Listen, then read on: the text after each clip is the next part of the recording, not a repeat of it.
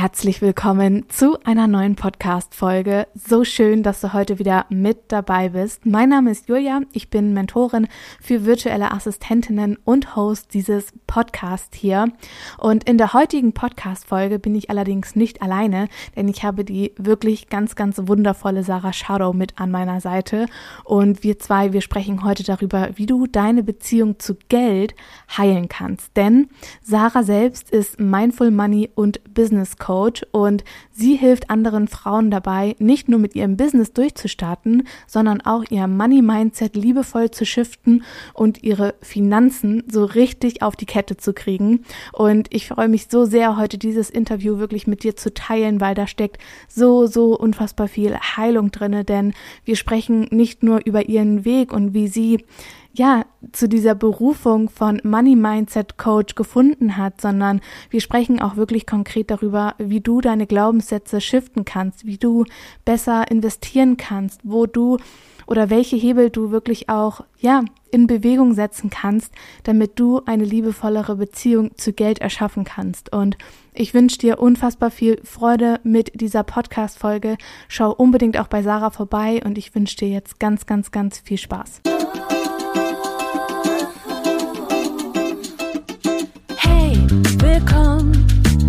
Zeit für eine neue Folge wie a Podcast. Und noch viel mehr, egal ob neu oder schon dabei. Ich zeige dir die Möglichkeit von Arbeiten und Reisen bei Office Geflüster.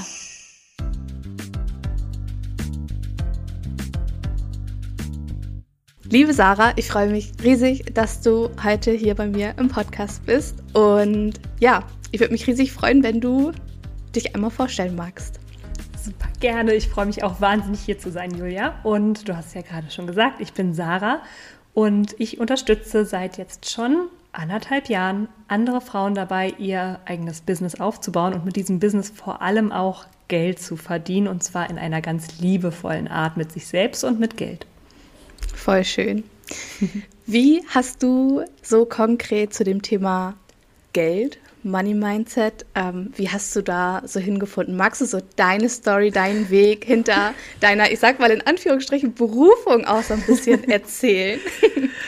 Ja, das ist äh, super crazy, weil ich das eigentlich nie wollte. Also ich dachte mir nie so, okay, ich werde jetzt irgendwie Business- und Money Coach, gar kein Problem. Mhm. Ähm, das war gar nicht die Idee. Ich habe ähm, tatsächlich, wo fange ich denn an? Also ich habe einfach ganz lange, ganz normal angestellt gearbeitet, sieben Jahre lang im Bereich Produktmanagement und dachte auch immer, ich muss das so machen, weil ich habe auf gar keinen Fall, auf gar keinen Fall habe ich das Zeug zur Selbstständigen, weil das geht nicht. Und ähm, ja, irgendwie habe ich dann durch so Podcasts und Persönlichkeitsentwicklung für mich überhaupt erst diesen Raum aufgemacht, dass ich das vielleicht doch mal könnte. Mhm. Und sobald ich das gemacht habe, ist mir auch aufgefallen, wie, ach, wie viel am Platz ich eigentlich in diesem Punkt in meinem Leben war. Ne? Also wie fremdgesteuert ich mich gefühlt habe und wie oft ich gegen meine eigenen Werte gehandelt habe oder handeln sollte im Rahmen meines Berufs, meines 9-to-5-Jobs. Und da war immer so dieses Gefühl von, ist es das jetzt wirklich? Also ist das jetzt mein Leben? 40 mhm. Stunden in der Woche hier mindestens rumzuhängen und ähm, irgendwie als Produktmanagerin darüber zu entscheiden, ob dieser Button grün oder rot ist, weil dann muss ich mich eventuell ähm, mit Verlaub aber erhängen. ja, also ja. da kam so dieser Frust richtig hoch. Und dann habe ich mich tatsächlich entschieden, über einen längeren Prozess mich selbstständig zu machen und bin dann erstmal losgerannt als Self-Care-Coach für Frauen, weil das ein wichtiges Thema ist und weil ich um mich herum nur Frauen gesehen habe, die sich vollkommen verausgaben, für ihr Umfeld gänzlich aufgeben und wo die eigene Energie immer nur an der letzten Stelle steht. Das finde ich so spannend, weil wir uns genau in diesem Umfeld befinden, in dem wir uns selber die ganze Zeit gefangen gehalten genau. haben. Ne? Ja, also das ist halt so, dass, äh, also das ist ja auch ein Sicherheitsmechanismus, dass man sich immer so klein hält und sich immer erstmal um alle anderen kümmert, weil es ja dann eine perfekte Ausrede auch ist, keine Energie für sich selbst und seine eigenen Projekte zu haben. Und dann muss man nie aus seiner eigenen Komfortzone raussteppen. Und dann bleibt man immer schön genau da, wo man ist. Angepasst und leise. Genau. Und ähm, deswegen bin ich erstmal für Self-Care losgegangen Und das war auch total schön. Ich durfte da auch meine ersten Coaching-Erfahrungen sammeln und habe das Ganze dann noch so ein bisschen ähm, erweitert um diese Effizienzkomponente und war dann Work-Life-Balance-Coach. Also ne, auf der Arbeit ähm, effizient arbeiten und in der Freizeit wirklich echte Freizeit haben. Und das habe ich gemacht, das war super. Und bin aber letztes Jahr im September, da war ich gerade drei Monate selbstständig, in so ein super tiefes Loch gefallen. Weil ich hatte nämlich ähm, meine Ersparnisse so gut wie aufgebraucht, nachdem ich gekündigt hatte. Und es waren keine Kundinnen in Sicht. Und ich wusste auch nicht, wo die herkommen sollen. Und ich hatte dann in Aussicht, Arbeitslosengeld zu bekommen zum Ende des Monats, aber es war halt einfach noch gar nichts da. Und ich saß da an meinem Schreibtisch mit einer irrationalen Angst, dass ich übermorgen unter der Brücke schlafen muss, wirklich. Und also mein bewusstes Selbst oder wie auch immer, mein Erwachsenenanteil in mir hat natürlich gewusst, dass das totaler Quatsch ist, weil erstmal noch 17 verschiedene Sachen passieren müssten, bevor ich auch nur in diese Richtung denken muss. Mhm. Aber meine Angst hat mir erzählt, das ist wahr. Wenn jetzt nicht was passiert, Sarah, wenn du jetzt nicht sofort wieder zurückgehst in ein Angestelltenverhältnis, dann stirbst du, weil dann bist du unter der Brücke und es ist echt kalt. So, ne? Ja. Und das hat sich so real angefühlt, dass ich irgendwann wusste, ich muss was machen. Und was ich dann tatsächlich gemacht habe, ist ähm, zwei Coachings zu buchen, gleichzeitig auch noch. Also die haben in derselben Zeit stattgefunden. Ich dachte mir so, du bist auch einfach nur gestört. Wow, ich habe schon kein Money, ich habe kein Cashflow, aber... Genau, aber hey, einfach mal ein bisschen Geld ausgeben. Das war auch, das waren für mich so die größten Investitionen überhaupt, die ich... Ähm, in, das war dann auch ein monatliches Commitment. Ich glaube, ich bin jetzt einfach mal ganz ehrlich, auch wenn es ein bisschen wehtut, ich glaube, es waren so 1300 Euro im Monat, die ich stemmen musste. Mm, wow, also das ist ja auch beängstigend viel. Ja. Mhm. Vor allem, weil ich ja nicht so richtig wusste, woher und wie und so. Ne? Ähm, und man kann jetzt sagen, es war eine dumme Entscheidung. Für mich, für mich ganz persönlich, war es der Wendepunkt. Und der September war der letzte Monat, wo ich keinen Umsatz gemacht habe. Der äh, Oktober kommt dann. Der Oktober war der erste Monat mit ein paar kleinen Umsätzen. Der November war das erste Mal vierstellig und seitdem war ich nie wieder unter mindestens 1000 Euro. Also die 1000 Euro, die für mich damals so groß waren, sind jetzt halt so eine vage Erinnerung im Rückspiegel. Ne? Mhm. Und ich denke, dass ich das niemals geschafft hätte, wenn ich mir nicht diese Unterstützung und diese Hilfe geholt hätte, weil ich einfach so am Boden war. Und jetzt kommt auch gleich, Achtung, der Switch zum Thema Money. ich habe mich in diesen beiden Coachings total intensiv mit dem Thema Geld auch beschäftigt, ne? Geld und Business. Das eine war auch ein reines Money-Coaching. Und ich saß da, das ging über drei Monate, und ich saß jede Woche da und dachte mir, es kann doch nicht sein, dass dieses Wissen nicht von allen Dächern geschrien wird, dass wir das nicht bei der Anmeldung unseres Gewerbes oder unserer freiberuflichen Selbstständigkeit als PDF ausgedruckt bekommen. Es kann doch nicht sein, dass es so ein paar Leute gibt, die dieses Wissen haben und es ist kein Hexenwerk. Ja. Ne? Es ist ganz einfach, sich mit seinem eigenen Geld zu beschäftigen. Vielleicht nicht auf der emotionalen Ebene, aber die Tools sind leicht. Ja. Und da war mir klar, ich, ich muss, ich muss das machen. Es ist gar nicht mehr so dieses, kann ich das oder will ich das oder wie auch immer. Es war einfach komplett da und ich dachte mir, ich gehe jetzt damit raus. Und zwar auch auf eine vielleicht etwas andere Art, weil ich oft wahrnehme, dass Money Coaches so sehr, sehr pushy sind ne, und irgendwie äh, 100.000 Euro in drei Tagen und bla bla bla. Und das ist gar nicht, gar nicht mein Weg. Ähm, mein Weg ist, über die Beziehung zu Geld ranzugehen und die so ein bisschen zu heilen, eine Klarheit sich zu verschaffen und dann irgendwie eine gesunde, solide Beziehung aufzubauen zu Geld. Das heißt nicht, dass du dann nächste Woche 300.000 Euro Umsatz machst, aber das heißt vielleicht, dass du lernst, Geld anzunehmen, ohne ein schlechtes Gewissen und ohne es überkompensatorisch ausgeben zu müssen oder so. Und so bin ich da gelandet. Mega.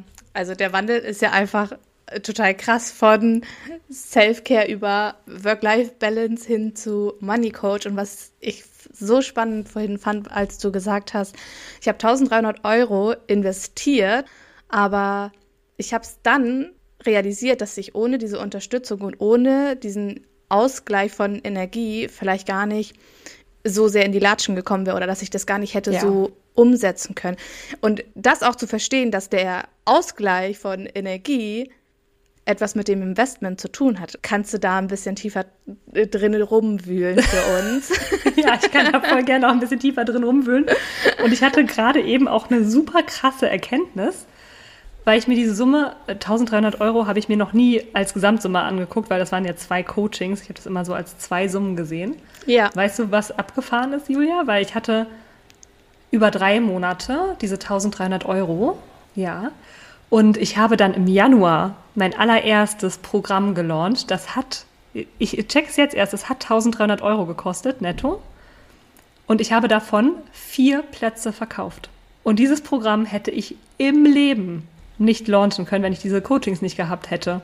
Also wenn ich mir den Return on Investment angucke, ne, also was habe ich ausgegeben und was fließt zu mir zurück, dann war das da schon im Januar. Im Januar war, ja. hatte ich das da schon überkompensiert. Ja. Und genau, das Thema Energieausgleich, ne? Geld- und Energieausgleich, das finde ich super spannend, weil richtig, richtig, richtig oft gucken wir uns, wenn wir Geld ausgeben, nur schmerzhaft an, was geht weg. Und wir versuchen, Geld festzuhalten. Und ähm, da möchte ich auch mal sagen, wir dürfen Geld so ein bisschen auch als wie so eine Person betrachten, ne? wie eine Freundin oder ein Partner. Und uns mal überlegen, wie würde ein Mensch reagieren, wenn ich mich so verhalten würde. Ja? Also wir wollen Geld ausgeben und wir sehen nur die Summe und wir sehen nur, dass es weggeht.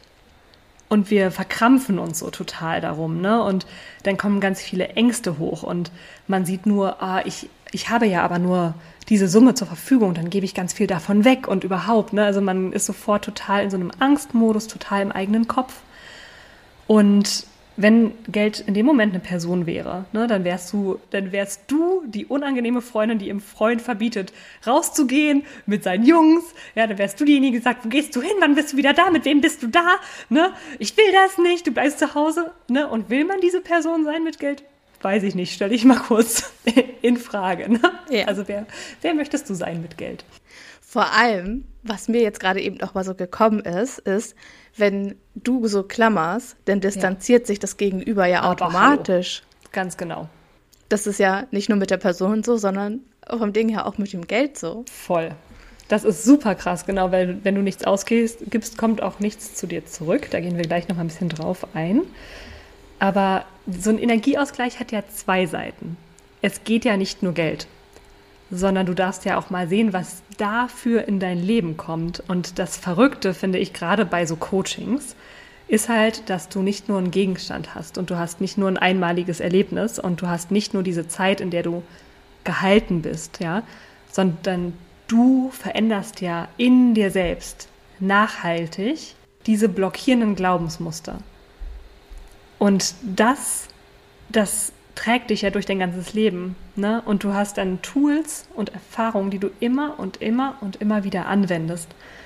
Also mach dir mal klar, was kommt denn für dieses Geld zurück in dein Leben und was hat es überhaupt für ein Potenzial?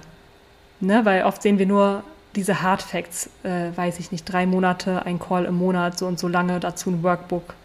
Ja, okay, mhm, das ist alles sehr relevant, aber was ist denn das Potenzial?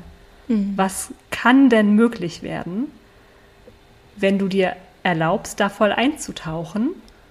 Und Energieausgleich, da möchte ich auch mal sagen, es ist ja nie nur so diese eine Transaktion, du gibst etwas aus, du kriegst etwas zurück, sondern deine Energie, mit der du da rangehst, spielt so eine essentiell große Rolle. Weil wenn du dir ein Coaching kaufst und sagst, jo, danke lieber Coach, jetzt bist du hier an meiner Seite, ich lehne mich zurück, du machst die Arbeit, dann kannst du das Geld auch verbrennen.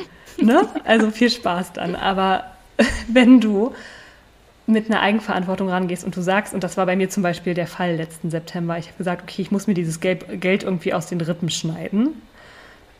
Ich werde keinen einzigen Call verpassen. Ich werde bei keinem Call unvorbereitet auftreten. Ich werde immer meine Hausaufgaben machen. Ich verspreche mir selbst, dass ich auch mein, die unangenehmen Themen anspreche, die ich am liebsten unter den Teppich kehren würde. Und ich verspreche mir selber, alles umzusetzen, was ich da lerne. Das nicht zu tun, ist für mich, kommt für mich nicht in Frage und es ist nicht verhandelbar. Und wenn du mit so einer Energie da reingehst, wie soll das dann schiefgehen? Ja, das finde ich auch. Ich kann nur aus der Erfahrung jetzt sprechen von meinen Uplift Your Dream Teilnehmerinnen mhm. beispielsweise. Ich habe ja im diesem Jahr habe ich ja das erste Mal wieder den Preis auch angehoben, mhm, deutlich ja. angehoben. Und ja. viele Frauen aus der jetzigen Runde, Grüße gehen raus an euch, wollten vielleicht auch schon im letzten Durchgang dabei sein, haben sich dann aber nicht rechtzeitig entschieden oder waren sich unsicher und so weiter und haben mich dann auch gefragt, Julia, wie kommt denn jetzt eigentlich die Erhöhung des Preises zustande? Mhm. Das finde ich halt auch so spannend, dass, ähm, wie du schon gesagt hast, dass man da eher so schaut, okay, was ist denn da konkret enthalten, ohne sich den Aspekt anzugucken, okay, dieses Programm kann, wenn ich eigenverantwortlich handle, mein komplettes Leben vom Ding her ja. ja verändern. Also diese Veränderung, die dort einfach stattfindet, ist ja vom Ding her mit keinem Energieausgleich in ist nicht zu messen.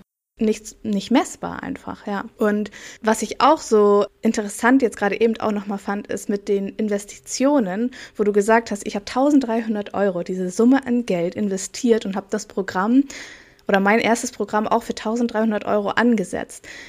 Ich finde auch immer, dass wenn du selbst noch nie diese Summe an irgendjemanden anderen überwiesen hast oder mhm. investiert hast, weißt du ja auch vom Ding her gar nicht, was eigentlich A zu mir zurückkommen kann und B kann ich selber diese Preise ja gar nicht authentisch ja. auch vermitteln. Und das ist ja auf Stundenbasis genau so, wenn meine VAs oder in den Stundenpaketen beispielsweise sagen, ich nehme dafür jetzt 1000 Euro, weil das preislich einfach so ist, wie es ist, weil das unternehmerisch wäre, aber sie selber noch nie ansatzweise mhm. überhaupt diesen Energieausgleich irgendwo anders mal ja, hingesandt haben, dass sie ja gar nicht wissen, wie sich genau das quasi anfühlt. Ja. Diese Energie und das Ganze auch zu halten. Ja, das ist super, super wichtig. Und äh, du sprichst auch gerade da so zwei Punkte an, an denen ich gerne noch mal kurz andocken würde. Und zwar einmal das Thema, ne, was hat dieses, was hat jetzt gerade das Coaching oder was auch immer ich da kaufe für ein Potenzial, ne, das Potenzial, mein Leben zu verändern. Und da ist es übrigens egal, finde ich, ob ich mir ein Money Coaching kaufe, ob ich mir ein Business Coaching kaufe, ob ich mir ein, weiß ich nicht, äh, Persönlichkeitsdings kaufe, weil mein Eindruck ist immer, wir sind wie so ein Wollknäuel, ja, und überall gucken so lose Fäden raus und es ist wirklich scheißegal, an welchem Faden ich ziehe. Ne? Ich komme immer zum Kern. Und ob du jetzt über Persönlichkeitsentwicklung oder über Money an deine Themen rangehst, ne, in einem intensiven Coaching wirst du immer, immer, immer am Ende bei dir sein und bei deinen Themen und immer weiter an dir arbeiten. Und das Schöne daran ist, dass du dann natürlich den Benefit in dem Lebensbereich hast, wofür das Coaching da ist, ja, aber das strahlt ja auf alle anderen Lebensbereiche.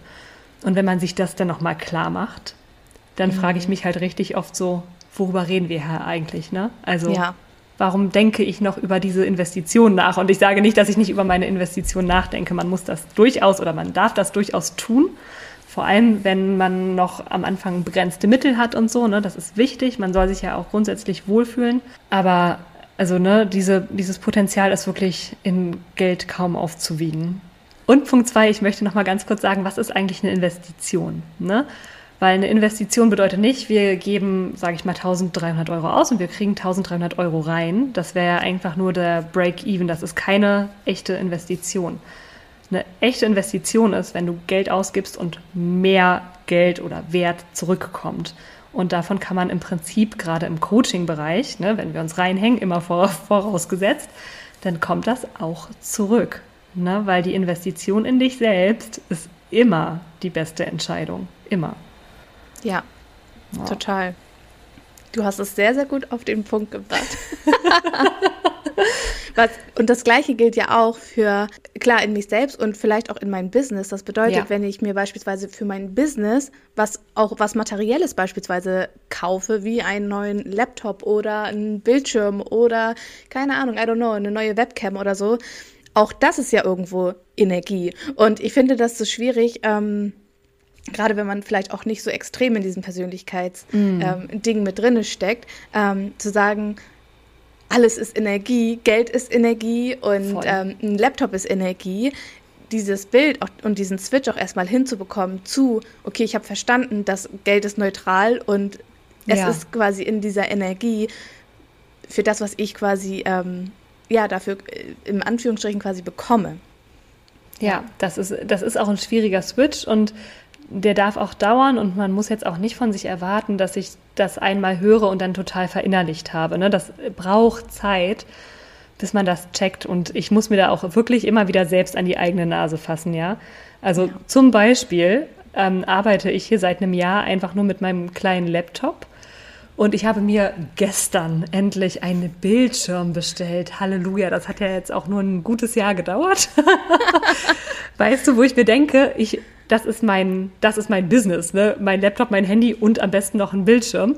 Es kann doch nicht sein, dass ich jetzt so lange damit hadere, diese, ich glaube, 300 Euro auszugeben, damit ich ordentlich hier arbeiten kann. Ne? Ja. Und das, ich darf da immer wieder bei mir selber hingucken und schauen, welches Muster ist jetzt schon wieder am Werk. Ne? Warum erlaube ich mir das nicht? Welche Angst steckt denn dahinter? Weil am Ende ist es ja nur eine Angst. Und das ist einfach immer ein Prozess und es werden immer Sachen hochkommen. Und gleichzeitig ist es so wichtig, sich also da wirklich immer wieder hinzugucken und auch zu gucken, was habe ich eigentlich alles schon geschafft. Ne? Ja, total. Was ich auch ähm, weil wir gerade eben oder weil du gerade auch das angesprochen hast mit Angst und dieses vom Dinge, diese Glaubenssätze, die mhm. da in einem mitschwingen. Was ich auch viel sehe, auch jetzt in dem, in dem Mentoring-Programm, wo wir auch so ein bisschen ins Money-Mindset rein gucken, dass es so häufig ja auch beispielsweise irgendwo aus der Kindheit kommt oder dass mm. Mama irgendwie nie genug Geld hatte oder Papa hat gesagt, ähm, wir müssen irgendwie sparen. Und ich glaube, diese Glaubenssatzarbeit, die da ähm, einfach stattfinden darf, dass das genau dieser Prozess ist, um irgendwann zu sagen, okay, ich kann vielleicht investieren oder ich sehe auch, dass Geld Energie ist beispielsweise. Ja, ganz genau. Also, ähm, da kann ich auch jeder schon mal so ein bisschen so die Schuld oder die Angst oder die Scham nehmen weil wir nicht verantwortlich sind für die Geldglaubenssätze und die Geldprogrammierung, die wir haben. Wir können da nichts für und auch du, liebe Hörerin, kannst da gar nichts für. Es ist total okay. Du kannst jetzt mal locker machen, mal durchatmen. Wir haben alle unsere Geldthemen. Es gibt niemanden ohne Geldthemen. Und ich möchte da ganz kurz einmal ein bisschen den Raum öffnen und mal so ein bisschen rauszoomen, tatsächlich auch gesamtgesellschaftlich auf Deutschland. Ne? Also ich weiß nicht, wie es euch geht oder wie es dir geht, Julia, aber meine Großeltern zum Beispiel sind ähm, 1937 und 38 geboren, wirklich in den Krieg hinein. Ja? Also die sind auf die Welt gekommen und es gab nichts. Die sind auf die Welt gekommen und mussten fliehen. Die mussten aus äh, Polen zu Fuß zurück nach Berlin laufen haben hier eine zerstörte Stadt vorgefunden. Die Wohnung war weg. Sie hatten ein Zimmer zu sechst oder so, ja, und sind in dieser extremen Armut und in dieser extremen Unsicherheit aufgewachsen. Das ist deren Prägung. Mhm. Ne? Trauma, Angst, Mangel. Selbstverständlich. Und ähm, bei meinen Großeltern zum Beispiel war es so, dass sie sich dann über ihr Leben ein solides, ein sicheres Leben in, wie ich finde, finanzieller Fülle aufgebaut haben. Ne? Also sie können, konnten sich dann am Ende oder jetzt, können sie sich leisten, was sie brauchen. Ähm, sie leben nicht in Altersarmut, worüber ich total dankbar bin. Und sie haben auch meinen Papa und seine Schwester zum Beispiel ähm, so aufgezogen, dass sie das jetzt auch können. Die haben sich auch ein Leben in finanzieller Fülle erschaffen. So. Was aber da ist, ist diese unterschwellige Programmierung von es ist nichts da. Alles, was wir haben, kann von heute auf morgen weg sein. Wir sind unsicher, wir müssen Geld festhalten. Und das zeigt sich zumindest in der Generation meiner Eltern auch noch total in einem sehr ausgeprägten Sicherheitsbedürfnis. Ne? Die meisten Eltern, die ich so kenne, machen ihr Leben lang denselben Job in einem Unternehmen. Mhm. Scheißegal, wie kacke der ist. Ne? Es wird halt für das Geld gearbeitet. Und dann kauft man sich halt von dem Geld ein kleines bisschen Glück, ein kleines bisschen Freiheit, ein kleines bisschen Urlaub und lebt dieses sehr enge Leben, weil es so sicher ist und weil da niemals irgendwer jemand drüber nachgedacht hat, ob das gerade noch relevant ist. Mhm. Und in meiner Wahrnehmung sind wir jetzt so die erste Generation, die diesen Luxus hat und die Freiheit und den Willen, sich mit diesen ganzen Themen zu beschäftigen. Und unsere Großeltern haben an unsere Eltern, haben an uns einfach dieses Angst- und Mangeldenken weitergegeben. Sie können nichts dafür und es ist auch dafür da, uns zu beschützen. Ne? Also es ist auch, hat auch seine guten Seiten. Und gleichzeitig dürfen wir jetzt auch mal feststellen, aha, ne, meine Geldglaubenssätze kommen vielleicht gar nicht von mir. Vielleicht haben die mit mir und meinem Leben gar nichts zu tun. Und ihr könnt euch voll gerne auch mal so als kleine Übung aufschreiben, wie wurde denn zu Hause über Geld gesprochen? Welche Emotionen kommen hoch? Welche Situationen schießen dir in den Kopf, wenn du an äh, Zuhause und Geld denkst? Und welche Sätze sind da super oft gefallen? Und das kann schon so aufschlussreich sein, ne? festzustellen, dass ähm, Geld immer ein Streitthema war oder dass Geld, ähm, ja, dass man nie, nie, die Klamotten haben konnte, die man hatte oder äh, haben wollte oder so. Ne? Und da einfach mal reinzuspüren und zu gucken, was macht das mit mir, das ist eine sehr, sehr kraftvolle Übung. Ja, total. Was ich auch, ähm, wo du es gerade eben nochmal gesagt hast, mit unsere Großeltern haben das an unsere Eltern weitergegeben und unsere Eltern, die ja auf deren Realität von unseren Großeltern aufbaut, mhm. hat das ja irgendwo auch an uns weitergegeben. Also wenn Voll. ich mich an mich selbst und an mein Umfeld, meine Familie auch so ein bisschen erinnere, war das immer so, auch wenn genug da war, war ja. trotzdem der Mangel. Also es hieß dann trotzdem, nee, das kannst du nicht machen, ähm, das kostet zu viel Geld. Meine Mutter würde sich niemals, auch wenn sie es hätte können, eine Handtasche für 300 Euro gekauft, sondern sie hätte die Handtasche von Aldi genommen, weil die hätte mm. nur 10 Euro gekostet. No judgment hier an dieser Stelle, aber es ist einfach dieses, okay, ich habe die ganze Zeit nicht genug, ich darf es mir nicht gönnen, weil, ja. wie du auch gerade eben schon gesagt hast, es könnte ja morgen weg sein. Genau, und wenn wir da wirklich nochmal ganz kurz zu diesem Bogen schlagen zu, stell dir vor, Geld wäre eine Person, stell dir mal vor, du wärst in der Beziehung mit dieser Person, ähm, wäre es dann eine schöne und eine gesunde Beziehung, wenn du einfach immer das Gefühl hast, von heute auf morgen, diese Person kann einfach weggehen. Da ist gar kein Vertrauen. Ne? Also das wollen wir ja auch nicht. Wir wollen ja unseren Partnern und Geld ist ein Partner, was uns durch unser ganzes Leben begleiten muss. Ne? Es gibt eigentlich keine realistische andere Option. Ähm, wie möchtest du denn diese Beziehung führen? Vielleicht möchtest du ja eigentlich lieber vertrauen und wissen, dass Geld immer zu dir zurückkommt, auch wenn es mal länger wegbleibt, ja? So. Ja, mega schön. Ja, voll. Auch dieses im Vertrauen zu bleiben, wenn es mal nicht direkt nicht im nächsten. Ja. ja. Entschuldige, ja. ja. Aber genau das, ne? in der Beziehung, ne? es gibt Krisen und da muss man mal durch. Aber wenn man eine gute, stabile Beziehung hat, dann glaubt man ja auch in den Krisen daran, dass man da gemeinsam durch kann. Total. Ja, und das auch im, in, äh, im Business-Kontext jetzt einfach mhm. nochmal. Auch einfach ein totaler, ja, Game Changer vom Ding her, wenn man die ganze Zeit immer in diesem Vertrauen auch bleiben kann. Und das ist auf jeden Fall innere Arbeit. Ähm, oh ja. Oh ja. Also allgemein Geldthemen ist immer, glaube ich, innere Arbeit oder auch allgemein. Ich sage ja immer, Business äh, ist, glaube ich, die, die größte Form der Persönlichkeitsentwicklung, äh, die wir irgendwo durchlaufen können.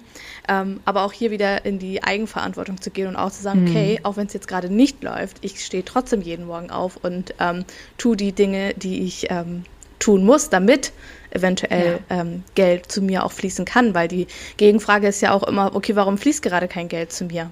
Ja, voll. Und da wirklich, also der Schlüssel ist tatsächlich eigentlich immer, sich an die eigene Nase zu packen. Ne? Manchmal gibt es äußere Umstände, ja, natürlich, aber in der Regel darfst du bei dir selber anfangen.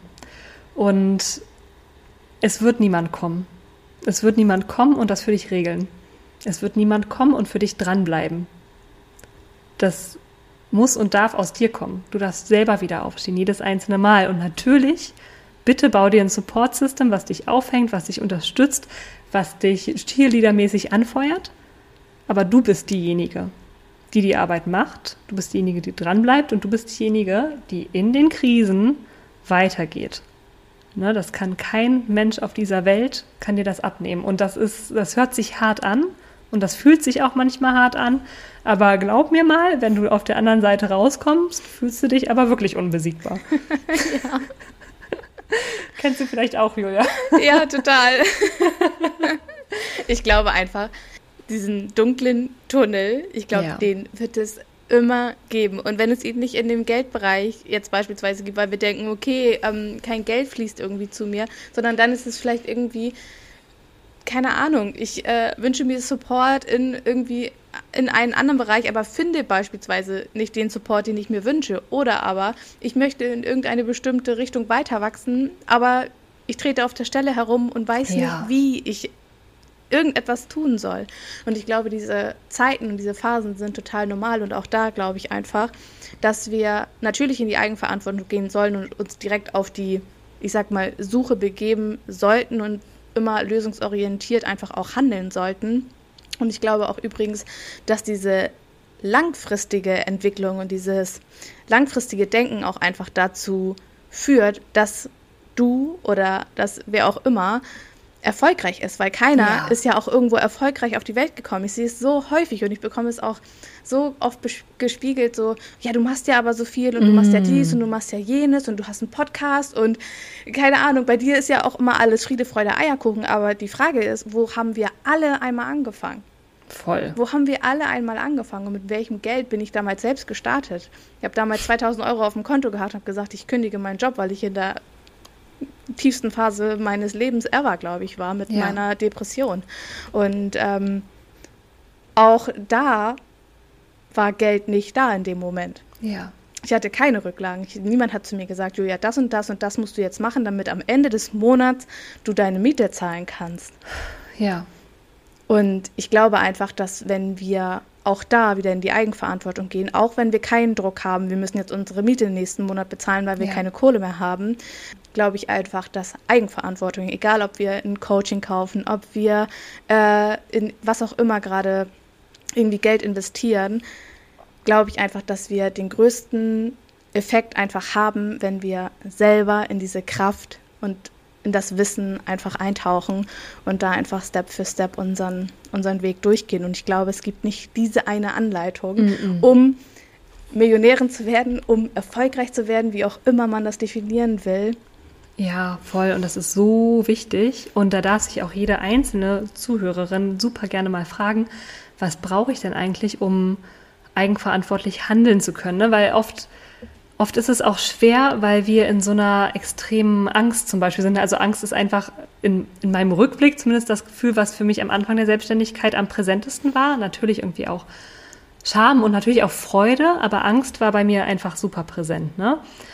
Und dann halt eigenverantwortlich zu handeln, ist ein super krasser Kraftakt. Sehe ich auch ein. Ne? Es macht trotzdem den Fakt nicht weg, dass man das muss. Ähm, gleichzeitig darf, dürft ihr euch alle gerne fragen, was brauche ich denn, damit ich jeden Tag weitergehen kann? Was brauche ich denn, damit ich handeln kann? Was brauche ich, damit ich in meiner Kraft bin, damit ich wirklich ne, mein Licht scheinen lassen kann und alles, was man so sagt. Und ähm, dass diese Sachen, ne, haben wir jetzt auch wahrscheinlich alle schon oft gehört, dürfen halt unverhandelbar werden. Das ist nicht optional, dass du dich um dich kümmerst. Und da kommt auch immer wieder dieser Self-Care-Aspekt mit rein. Ne? Es ist nicht optional, dass du für dich sorgst, weil du bist dein Business. Du kannst es dir als Selbstständige, als Solo-Selbstständige nicht leisten, dich nicht um dich zu kümmern. Und dich um dich zu kümmern heißt auch, dich um dein Geld zu kümmern. Ne? Das ist, das ist wirklich so. Und äh, voll spannend, dass du dieses, dieses Thema genommen oder dieses Bild genommen hast mit dem langen Tunnel. Da muss ich ganz kurz eine Mini-Geschichte zu erzählen. so gerne. äh, weil ich ja tatsächlich ganz lange Triathlon gemacht habe. Ne? Und ich habe zum Beispiel den Hamburg-Triathlon gemacht. In deiner, äh, in deiner Heimatstadt sozusagen. Ja. Und da muss man unter mehreren Brücken durchschwimmen in der Alster. Mhm. Ekelhaft, ist wirklich ekelhaft. Schwimmen, also Triathlon ist ja Schwimmen, Radfahren, Laufen. Schwimmen ist die erste Disziplin und meine damals auch absolute Angstdisziplin, weil man in diesen Gewässern, wo man da schwimmt, auch nie irgendwas sieht. Ne? Also die Alster ist braun, falls sich das irgendwer mal gefragt hat. ich die ist braun. Sagen, und in der Alster würde ich sowieso niemals freiwillig reinhüpfen. Nein, auf gar keinen Fall. Es ist widerlich. Ähm, und ähm, das, also ich war 1500 Meter sollte ich schwimmen oder sollten wir da alle schwimmen. Ich war schon unter zwei Brücken durch, toll. Und das letzte Stückchen bis zum Schwimmausstieg sind ungefähr 50 Meter unterm Jungfernstieg durch. Puh, muss ich durchatmen, wenn ich daran denke, weil das war die größte Angst in diesem ganzen Triathlon. Schon Wochen vorher hatte ich da Schiss vor. Der Jungfernstieg ist, ähm, wenn du vom Wasser aus guckst, ähm, ein ganz langer, enger, dünner Tunnel. Der ist schwarz und am Ende ist ein ganz kleines helles Loch, wo man wieder rauskommt. Und ich hatte so Schiss. Und ich hatte ja wirklich schon 1400 Meter hinter mir von diesen 1500. Und ich wusste, jetzt geht's gleich rein. Ne? Und sich da einfach nochmal kurz bei sich selbst zu sammeln, nochmal durchzuatmen und sich nochmal zu sagen, du machst das jetzt. du schwimmst jetzt da durch. Mhm. Koste es, was es wolle. Ne? Ich wusste ja auch, sind irgendwie Lifeguards da und andere Schwimmer und du bist da nicht alleine, trotzdem schwimmst du da alleine rein. Dann bin ich da reingeschwommen und das Wasser war schwarz und ich habe nichts gesehen, außer diese widerlichen Wände, diese nassen Wände von der Brücke. Und ich habe versucht, in der Mitte zu schwimmen, damit ich ja nichts berühre da. Ich hatte keine Ahnung, wie tief das Wasser ist. Ich fand alles nur furchtbar und ekelhaft.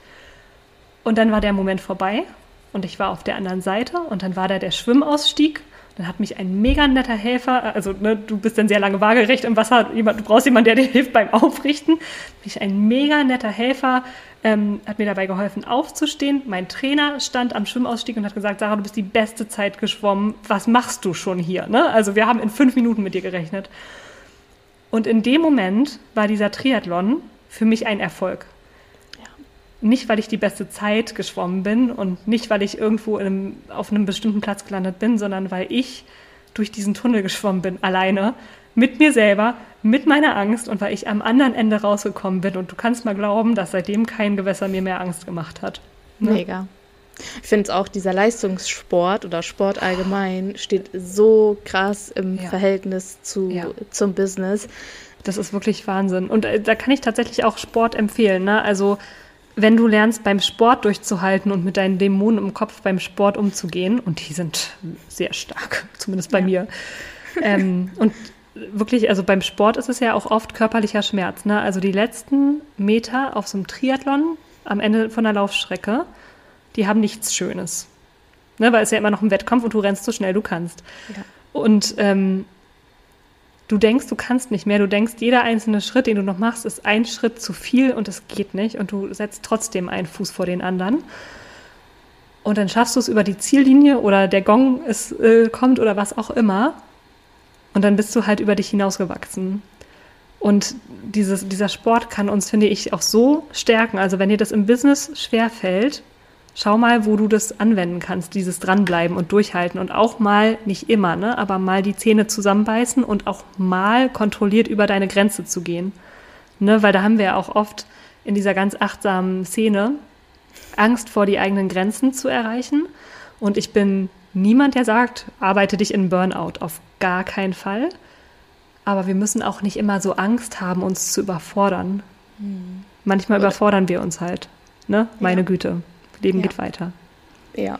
Und das gleiche gilt auch, ich glaube, fürs Geld, dass wir uns da einfach, ja, wir dürfen da einfach hingucken und unsere Glaubenssätze, glaube ich, wirklich auflösen und immer wieder uns bewusst darüber werden, was uns vielleicht auch im Thema Geld einfach ja, zurückhält. Und du hast auch gerade eben, das war auch wieder ein geiler, ein geiles Bild, einen Schritt vor den anderen zu setzen, obwohl du denkst, irgendwie ist jeder Schritt zu viel und trotzdem machst du diesen Stretch und hast quasi am Ende oder bist du am Ende quasi wieder über dich ähm, hinausgewachsen. Und genau das gleiche gilt ja für Geld auch. Wie investieren wir ja. vom, vom Ding her mit, okay, ich gehe jedes Mal einen Schritt höher und traue mich, 100 Euro mehr zu investieren, 200 Euro mehr zu investieren und so weiter und so fort.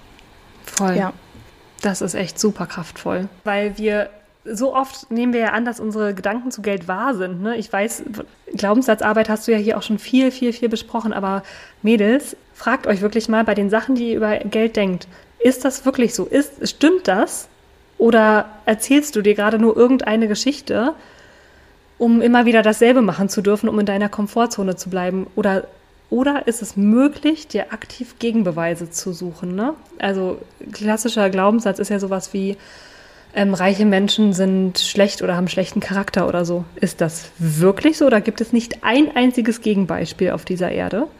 Ne, kenne ich nicht, also ich selber kenne diverse ganz, ganz tolle ja. Coaches zum Beispiel, die ähm, viel, viel, viel Geld umsetzen und damit die geilsten Sachen machen, wo ich mir denke, wenn ich mehr Geld hätte, würde ich denen mehr Geld geben, damit die mehr Geld leiten können, damit unsere Welt besser wird. So, ne?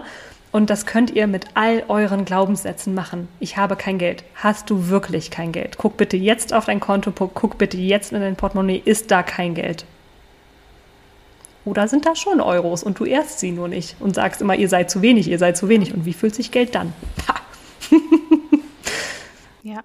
Und auch dieses, zum Beispiel, ich habe kein Geld für, dass man da auch einfach gucken kann, okay, wo fließt denn mein Geld sonst noch eigentlich so hin? Und da muss ich auch ähm, sagen, dass ich das zum Beispiel am Anfang, habe ich auch immer gesagt, ich habe kein Geld. Mm.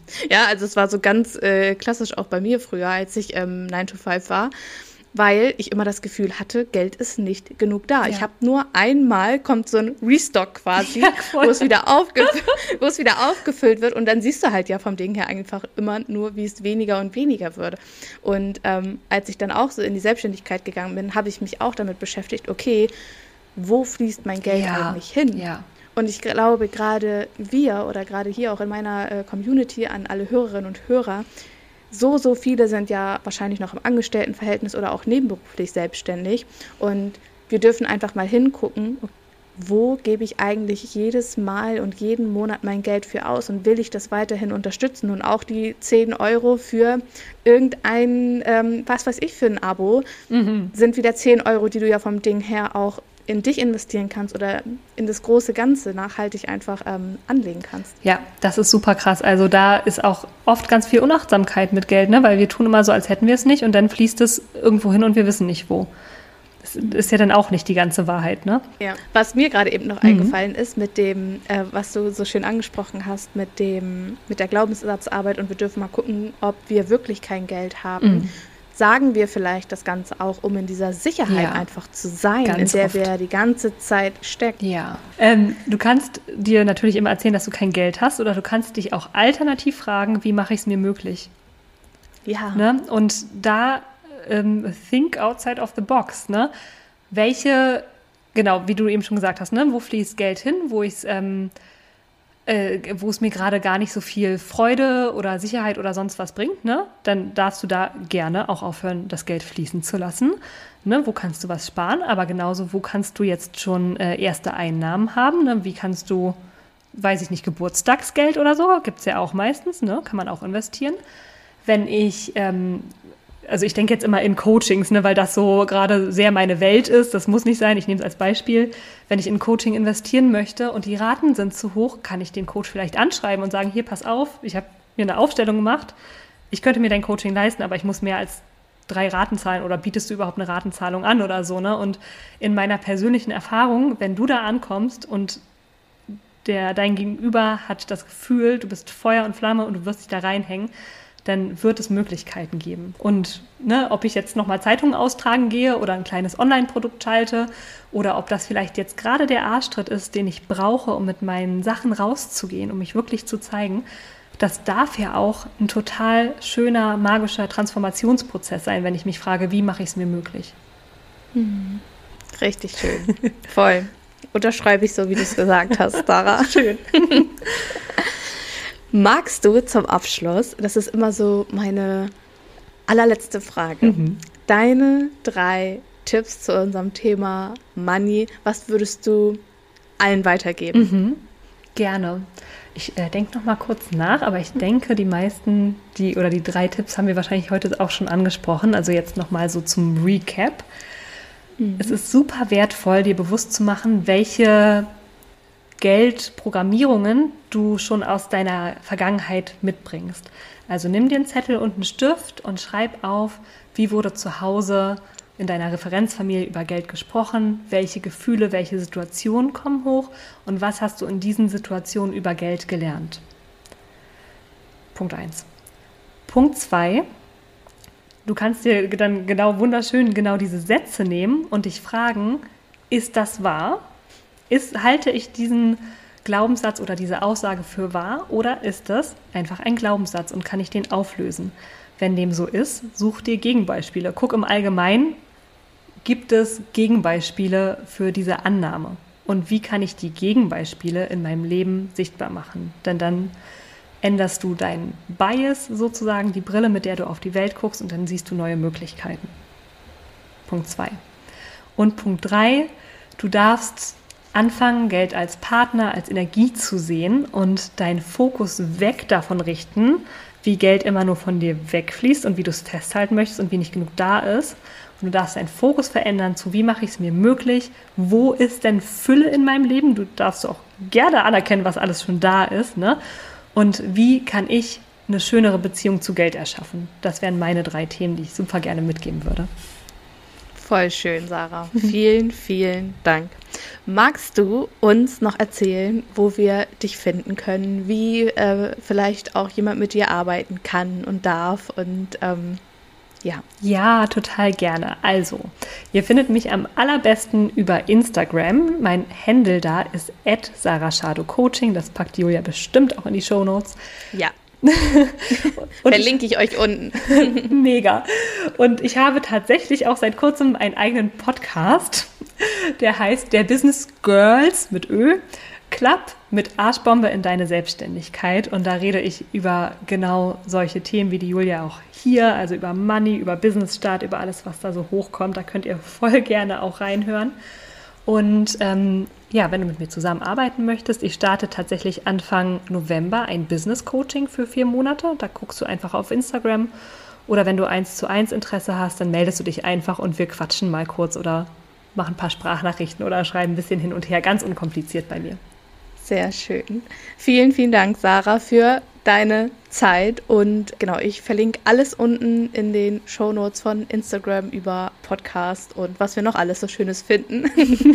und dann bedanke ich mich von Herzen bei dir, Sarah, für das so, so schöne Interview. Und äh, ich bin mir sicher, dass ganz, ganz viele Hörerinnen und Hörer hier ja was für sich mitnehmen konnten. Vielen, vielen Dank.